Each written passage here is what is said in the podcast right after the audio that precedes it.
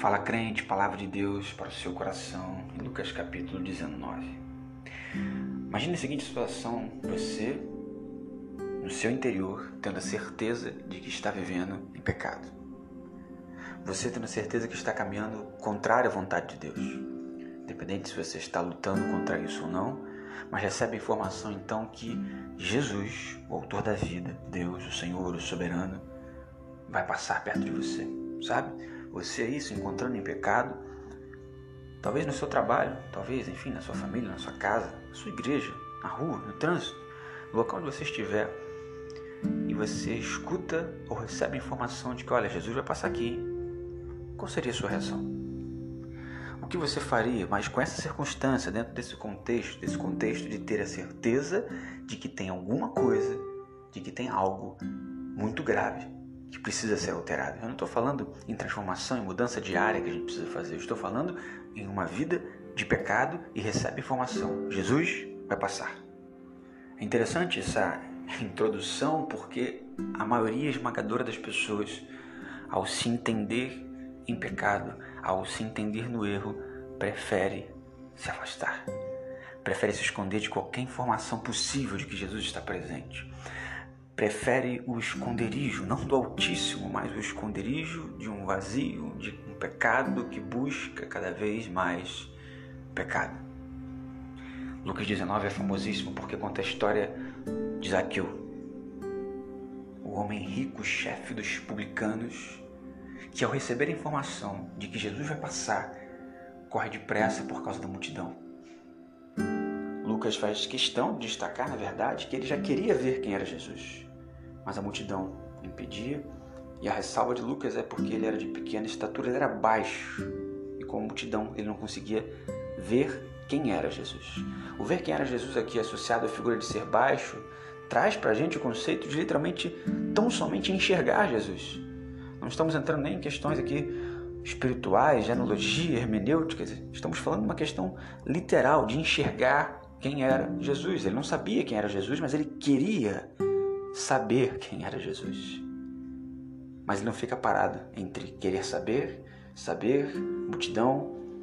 Ele corre, ele avança. Eu não vou explicar todos os detalhes, porque você já conhece muito bem essa história de Lucas 19, a história de Zaqueu, a história de Jesus. Mas ele sobe numa árvore. O que eu quero destacar para você é no versículo 5, que ele chega naquele lugar, Jesus olha para cima, vê Zaqueu, então Jesus diz para Zaqueu: desce depressa, porque hoje me convém pousar em tua casa, me convém cear em tua casa.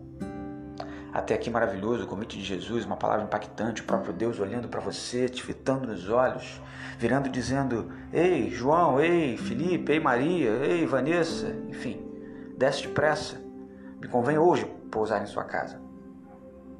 A questão não é o que Jesus diz, a questão é o que nós respondemos para a fala de Jesus. E aqui eu destaco mais uma vez Zaqueu, o que Lucas fez questão de frisar: homem rico, chefe entre os publicanos, que queria ver quem era Jesus, tem a chance não apenas de ver, mas de intimamente conhecer, de se relacionar com Jesus. O texto não diz que Zaqueu já se arrependeu. O texto não diz que Zaqueu já amou outro homem. O texto não diz que Zaqueu se preparou todo, que Zaqueu disse: Senhor, eu me arrependo. Quando o convite de Jesus surge, Zaqueu ainda é o Zaqueu, pecador para todo mundo. E aí que está o ponto central, o chamado de Jesus, o amor incondicional de Jesus nos ama sendo nós ainda pecadores, mas não pode suportar com que a gente continue na prática do pecado. Quando Zaqueu tem um encontro real com Jesus, literal com Jesus, quando ele desce, ele desce depressa. O texto diz que ele recebe Jesus com alegria. Enfim, as pessoas começam a murmurar porque Jesus foi se hospedar na casa de alguém que era pecador. Mas o destaque está no versículo 8 também, que diz Zaqueu, ficando em pé. Não sei se você já tentou para isso. O que traz a ideia aqui de Zaqueu se prostrou diante de Jesus reconhecendo como Senhor, como Mestre, como Soberano.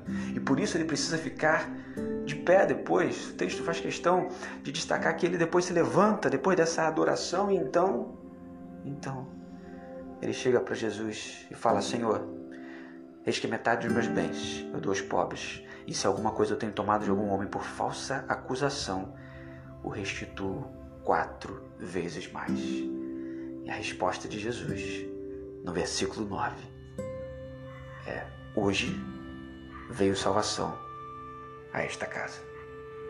Porque este também, além de ser filho de Abraão, Jesus diz, porque o que estava perdido foi achado. Porque o filho do homem veio para buscar e salvar o que estava perdido. O que você faz com a sua vida não impede Jesus de chegar até você. Toda prática de pecado, todo o seu passado, toda a sua atualidade não impede Jesus de chegar até você e falar: Ei, hoje decidi entrar na sua casa.